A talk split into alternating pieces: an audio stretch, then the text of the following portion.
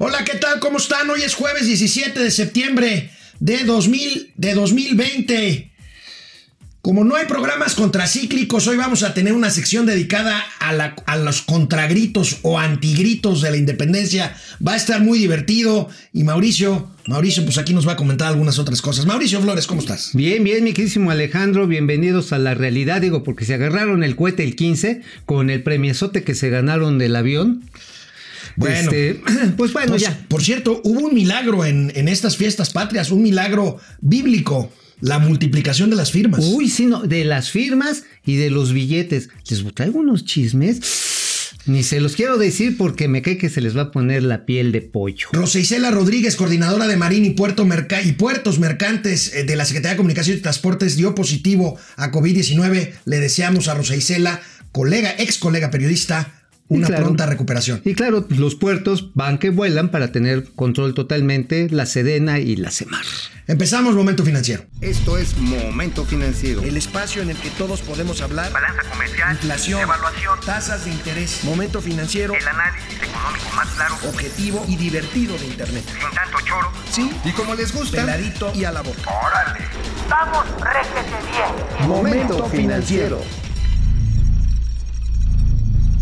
Qué buenos podcasts, amigo, está transmitiendo Grupo Financiero Banorte. El Ah, sí señor vale Gabriel. Casillas, el jefe de economistas de Grupo Financiero Muy Banorte, buenos. sobre los temas que tratamos comúnmente aquí en Momento Financiero. El último contó con la participación del subsecretario de Hacienda y Crédito Público, Gabriel Llorio, quien adelantó, fíjense, tan la pandemia va para largo que adelanta Llorio nuevos apoyos de la banca a sus clientes. Porque pues parece que esto va para largo. Ya se acabó el primer trecho de que nos dieron ahí ampliación. Pues parece que viene otro trecho. A ver, No, pues ya viene uno. De hecho, a mí ayer me hablaron los de BBVA Bancomer. para decirte ya. Me dijeron, ¿sabe qué, caballero? Pues este, ya se le acabó esta. Si la quiere más grande, pues pásele por acá. Este, hay que ser muy cuidadosos cuando uno como cliente toma y analiza esto. Pero los bancos necesitan a su vez proveerse porque efectivamente no vamos a salir de esto rápido. Veamos qué dijo el subsecretario Gabriel Llorio. Puntos con respecto a lo expandiente. Ahora bien, en la medida en la que la pandemia se siga, eh, el, el tiempo que tome controlarla y que la economía no realmente pueda operar al 100%, lo que va a pasar es lo que habíamos mencionado, que algunas carteras tal vez van a entrar en algún tipo de moratoria. Cuando hicimos la primera facilidad que usualmente se le conoce ahora como el 4-6, que es eh, que los bancos podían reestructurar los créditos por cuatro meses y extenderlo a seis si, si lo deseaban, estaba pensada para un confinamiento, como lo mencioné, de cinco a seis semanas. Eh, lo que estamos viendo es que va a durar más. Por lo tanto, vamos a tener que, que ir previendo cuáles serían las siguientes facilidades para, para, poder ayudar a los bancos, pero sobre todo proteger a las familias que no pierdan, eh, que tienen créditos, que no pierdan sus, sus colaterales o sus activos. Hemos hecho ya varios ejercicios con la Asociación de Bancos de México y obviamente con la Comisión Nacional Bancaria, donde, usted, donde ustedes eh, participan también en estos grupos. Y lo que estamos eh, viendo pues, son escenarios, cuáles son los, los potenciales escenarios. Estamos tratando también de identificar qué medidas debemos tener para diferentes escenarios. Yo creo que hay que estar preparados. Eh, lo, peor que nos puede pasar es quedarnos sin opciones. Yo creo que tenemos que tener respuestas para, para los escenarios tanto optimistas como pesimistas. Eh, y lo que estamos ya discutiendo, y creo que lo vamos a anunciar ya en breve, yo creo que en, tal vez en, en, una semana, una semana y media, ya va a ser un segundo paquete de medidas regulatorias para que los bancos puedan eh, continuar con una reestructura de los créditos que, que, se identifiquen que pueden, que pueden o que tienen disponibilidad de pago o, eh, o que tienen compromiso de pago. Bueno, pero que creo que está muy claro, lo que van a tener que hacer es, por un lado, que lo que son las pues ahora sí las pérdidas que van a tener los bancos no se registren inmediatamente como cartera vencida sí. o cartera irrecuperable, que son Por, dos cosas porque diferentes. eso les afecta. Claro, claro, porque entonces deterioras el activo, tienes que formar más reservas, tomas de liquidez, pierden capacidad de crédito y esta situación, por supuesto, se puede volver una situación de crisis sistémica. Nada deseable. No, y qué bueno que lo están previendo desde ahorita.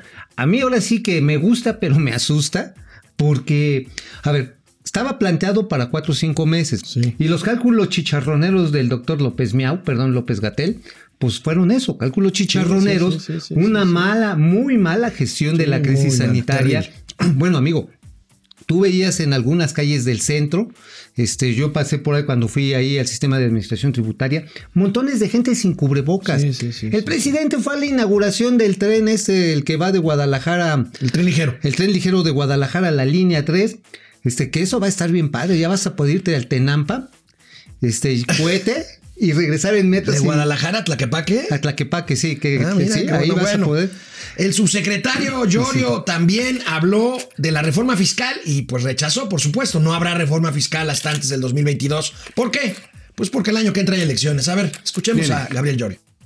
Sin embargo, la, yo creo que la- el surgimiento del COVID, la crisis de, la, de salud y la crisis económica que estamos viviendo hacen muy complejo que pensemos en una reforma fiscal y en una revisión de la estructura. Eh, creemos que en el 2021 no es adecuado revisar la estructura, tampoco, obviamente menos es adecuado subir los impuestos. Por eso no los estamos subiendo, solo se actualizan por inflación. Pero, pero creo que trae un debate interesante la crisis eh, de la pandemia y la crisis que estamos viviendo y, y el presupuesto tan austero que estamos presentando para el 2021. Eh, en el 95 no teníamos muchas herramientas contracíclicas eh, y teníamos bajos niveles de recaudación y se tuvieron que subir las tasas para poder compensar eh, estos, estas caídas. No se subió el IVA y se subió el ISR. En el 2009 se volvió a tocar un poco el IVA y algunos conceptos nuevos de impuestos. En esta ocasión no lo hicimos, pero todavía no terminamos de tener medidas contracíclicas adecuadas. Es- eh, tenemos un fondo de estabilización, pero no necesariamente tenemos eh, un andamiaje institucional que nos permita tener un fondo que se active inmediatamente se vaya a proyectos ya identificados. Eso implica tener una planeación eh, de proyectos de infraestructura,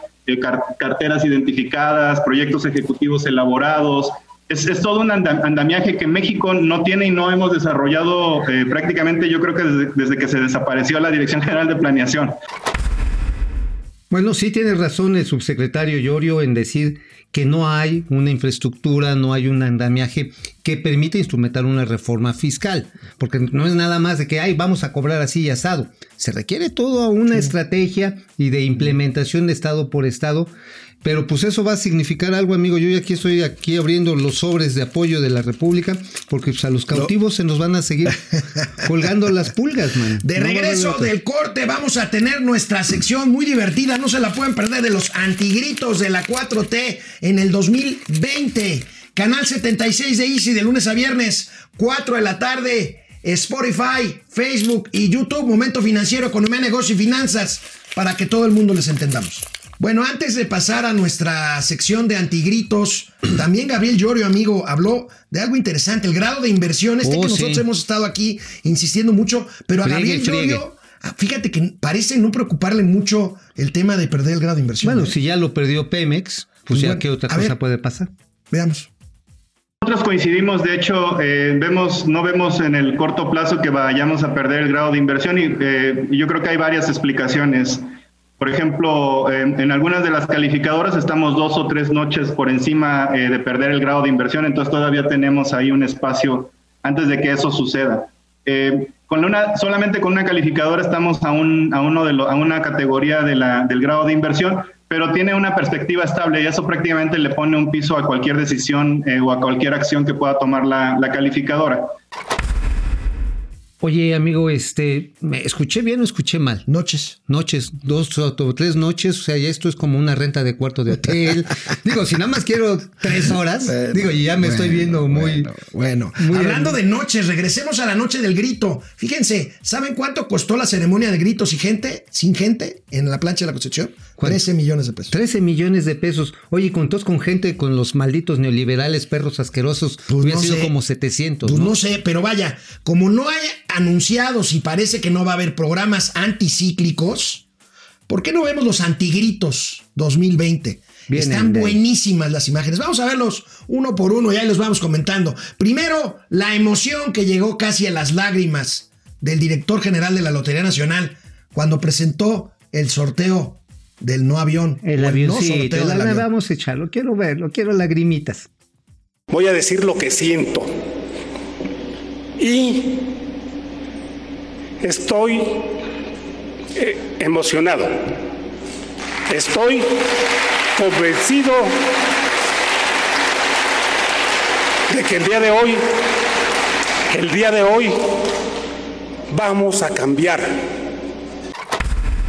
Se le atoró un cacho. Se le atoró un cacho, pero, pero así en el. La gargantita iba a llorar. Oye, por cierto, les dejo unos chismes rápido. Me enteré del 15 que a varios empresarios importantes, concesionarios, operadores, contratistas del gobierno federal, los llamaron a diversas secretarías de Estado y no le estoy inventando. Hablé con un par de ellos, Big, ahora sí, Big Fish, y les entregaban, no en la oficina del secretario, sino de alguno de los asistentes, una tarjeta donde decía amablemente se les solicita su cooperación para el avión presidencial. Y venía, ¿sabes qué venían escritas? Dos cuentas de Lotería Nacional. Obviamente no les dejaban Ah. llevarse la, la tarjeta, ¿eh? ¿No? No, no, no. Bueno, no, no. Oye, Nada más tomaban nota o una foto. y en Jalapa, en Jalapa, Veracruz, al gobernador de Morena, Cuitlagua García, se le olvidó algo para dar el grito, pero no creo que algo importante. Quiero verlo.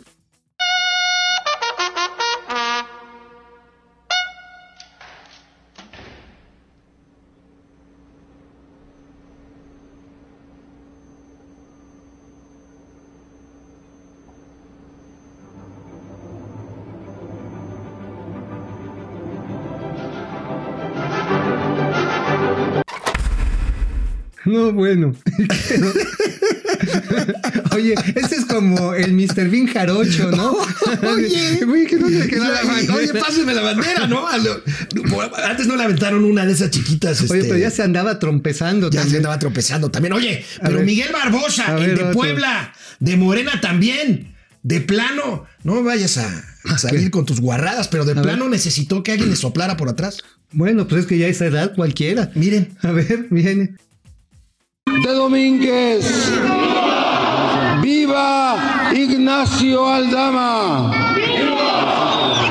¡Viva Vicente Guerrero! ¡Viva Mariano Abasolo!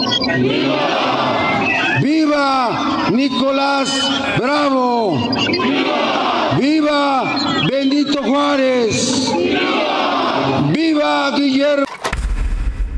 Oye, ni siquiera se lo estaban soplando bien, ¿eh?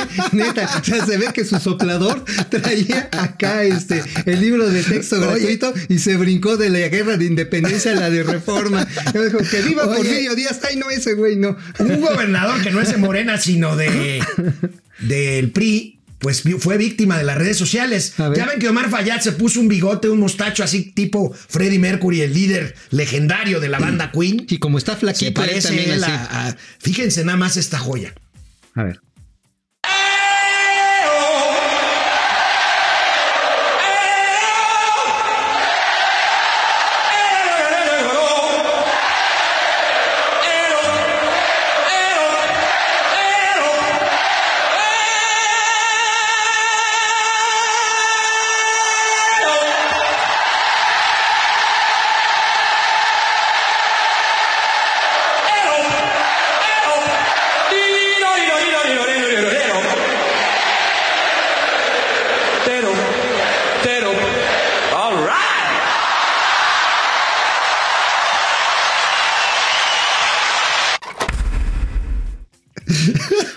Oye, de veras, revivió el Freddie Mercury del No altiplano manches, de la Huasteca De la hidalguense.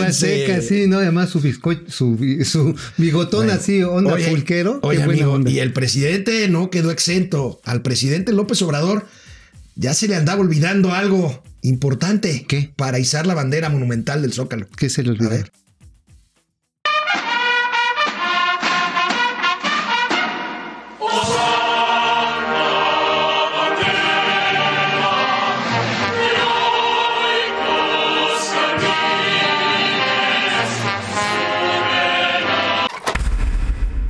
Oye, es que estaba esperando que saliera alguien ahí con la cuerda. Todavía, la como lo reata. de- no, había que picarle ahí al, al botoncito. Ah, el botón, ya trae una. Pero el secretario de la Defensa Nacional, pues muy le decía, este, Píqueles, píquele. Dice, no, yo ya no.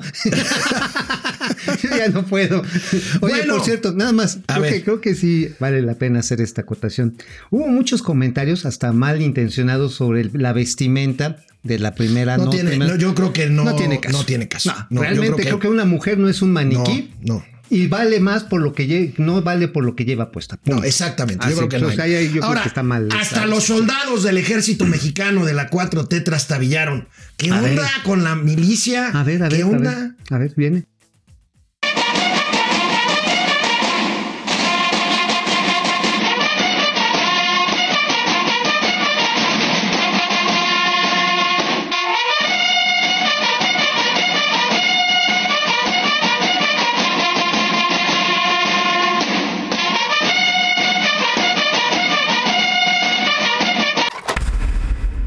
Que sí, es que, a ver, Como amigo. cuando estabas en la primaria, amigo. No, es que cuando haces el paso del ganso, pues sí se te atoran las patrullas, ¿no? Así como que, ¿qué pedo? ¿Dónde damos la vuelta? Bueno, vamos ¿Qué a ver el tweet, el tweet de Rocío Nale, bueno, de la Secretaria de Energía. Se equivocaron. Bueno, después del corte lo vemos. ¿Cómo que se equivocaron? Se- después del corte A lo ver, vemos. ¿cómo, Regresamos. Bueno, amigo. Pues ya ves, este, la Secretaría de Energía no es la primera vez que su community manager de redes sociales se equivoca. Vea nada más este A tweet. Este tweet sobre el siervo de la, de la nación, José María Morelos y Pavón. Vean, soy siervo de la nación. Soy siervo. A ver, entre realidad o está mal la C en lugar de la S o hay que modificar este tweet. No, pues es que el A ver, el siervo. siervo, a ver. El siervo se refiere, es que soy el Ahí está. venado. El venado. Ahí está. Es que soy Sí. el venado. sí. No, pues sí, es que sabes que él corría libre por las montañas. Pero, pero no importa, pero no importa. Hay todavía quienes son fieles seguidores a la cuarta transformación. El alcalde de San Luis Río Colorado, Estado de. Sonora. esta pandemia. ¡Viva la cuarta transformación! ¡Viva nuestro presidente Andrés Manuel López Obrador! ¡Viva México! ¡Viva México! ¡Viva México! Pues ahora sí, Pues ahí está, amigo, nuestra sección de, de los anti- antigritos. Oye, pero por cierto, pues entre antigritos y todo, pues mucho no se vio por redes sociales, porque pues también las plazas estaban vacías. Pero viene el riesgo de que te aumenten 56% o cuando menos, un poquito menos, el costo del internet móvil y de las llamadas por celular. Por cuestión de fiscal. Sí, efectivamente. ¿No que no iba a haber nuevos impuestos? ¿Cómo no? Es el mismo, nada más que... Ay, es más grande. Sí, es como... Ahora, este, tu periódico La Razón trae un dato interesante de la morbilidad de pequeñas y medianas empresas en estos días. 300, sí, 320 mil empresas según la Asociación Mexicana de Pequeñas y Medianas Empresas, pues ya, ahora sí que ya cantaron gallo, ya pelaron gallo, eh, no van a regresar, los apoyos fueron totalmente insuficientes, estos 25 mil pesotes que se metieron como inversión productiva, pues sirvieron tal vez para pagar uno o dos meses de rentas, y se acabó. Bueno, pasamos lista, amigo. Pero O sabes sea, que nada más un dato, el problema es que se van a morir 500 mil en lo que resta del año. 500 mil. No, ya, para siempre. ya, ya, para siempre. Híjole, qué mal dato. Bueno, Ari Loe. Buen jueves, presente. Gracias, Ari Juan. Hola. Ramón, no. A Martín, ya pueden comenzar, ya llegué, pues ya vamos hasta acabar. Pili Sanz, este, ¿cómo estará el parque acuático Dos Bocas? ¿Necesitarán lijas para los toboganes? Por las lluvias, dirá. Si no, nuestro trasero sufrirá. Ay, está, Está, está- bien. Está muy Este, echador eso. Gerardo Enrique González Granillo. Ya vieron si ganaron en la rifa. Ayer ya decía No, ya. puro No, sí, Ahora sí. Javier Piñón, Me saludos mis patriotas. reintegro. Leti Velázquez, eh, Maribel Montes de Oca, eh, Leti Velázquez, Ráfaga Martínez, Ráfaga, ¿cómo estás? Guadalupe Hernández, Sergio? Rafael Medina Vi- Villela. A continuación, nuestro circo presenta el juicio, no juicio de los presidentes. Ay, sí, eso está bien bonito, ¿eh? Ah, por cierto, ya le echaron ahorita la pelota, cae hoy a las 11 de la mañana en la Suprema Corte de Justicia. Sí, sí, sí, Tienen sí. 20 días para darle una contestación, días naturales, a lo mejor lo mueven otros 20 días. Y pues esto va a concluir, creo yo, en que digan, ya bien, a los malditos jueces neoliberales, cobran pues le están millones. echando la bolita a la Suprema Corte de Justicia. Pues sí, digo, si tienen algo en contra de esos, pues por mí que los amarren como puercos. José Almazán, ¿cuánto recuperó el INSABE de los 500 millones de pesos que invirtió en cachitos? No sé. Pues ahora sí. Bueno, ahorita vamos a ver alguna cifra.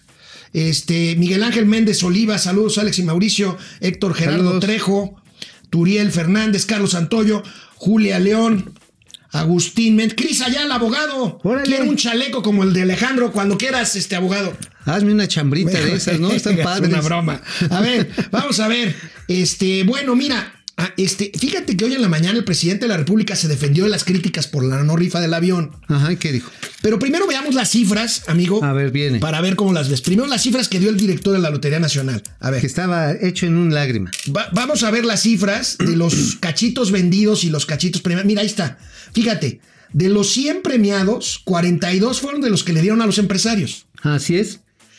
16 Lotería Nacional, quiere decir que los vendieron, nada más. Ajá, sí, o sea, una venta mínima, pues, ¿no? Insabi 13, Por ciento. sindicatos 5 son número de premios y no vendidos 24. Híjole, no me cuadran las cifras, amigo. Pues mira, de entrada dicen que los cachitos vendidos se quedaron en un millón cuatrocientos mil, más o menos por debajo de lo que esperaban vender, que eran 6 millones.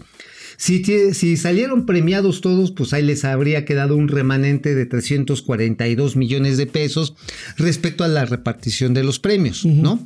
Aquí el único problema, pues es que pues el gobierno se autocompró un montón. Ese fue el problema. Es más, otro chisme, que no están ustedes para saberlo ni yo para contarlo. Un importante funcionario de la Ciudad de México, ¿Quién, quién, quién, quién? no, quién, no, quién? todavía no, no podemos decirlo. Le dieron un maletín con 5 millones de varos para que fuera a comprar cachitos por instrucción federal.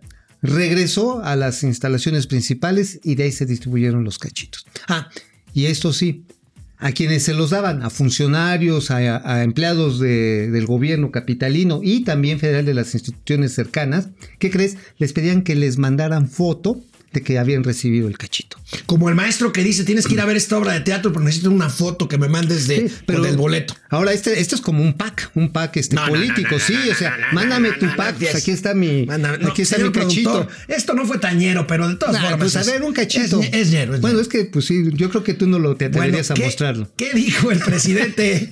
¿Qué dijo el presidente sobre la rifa? Se defendió, se defendió, pues como siempre lo hace. Para que tengan una idea, el tener ese avión aquí nos cuesta solo para darle mantenimiento, o sea, para cada vez que tiene que volar para darle mantenimiento, son 400 mil pesos. O sea, de veras que, ¿cómo se les ocurrió? ¿En estaban pensando? De comprar un, un avión que requiere de mantenimiento por vuelo, o sea, si está parado y no se usa, 400 mil pesos. Imagínense, pues yo creo que es lo que me gasto este, de boletos para recorrer un año toda la República.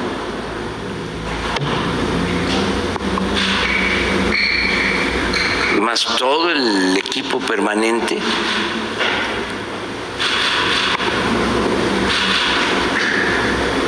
Y este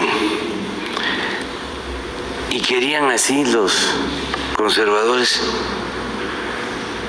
que mantuviésemos ese tren de, de lujos, de vida ostentosa. Pues ellos pueden tener los particulares, sus aviones y yates, pero el gobierno Oye, dicho con todo respeto, quien lo tiene parado es el presidente.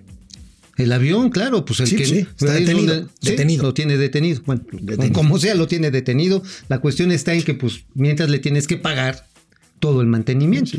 No se usa. Las cuentas no salen. Alma Lilian acaba de contribuir a este esfuerzo informativo con 99 pesos.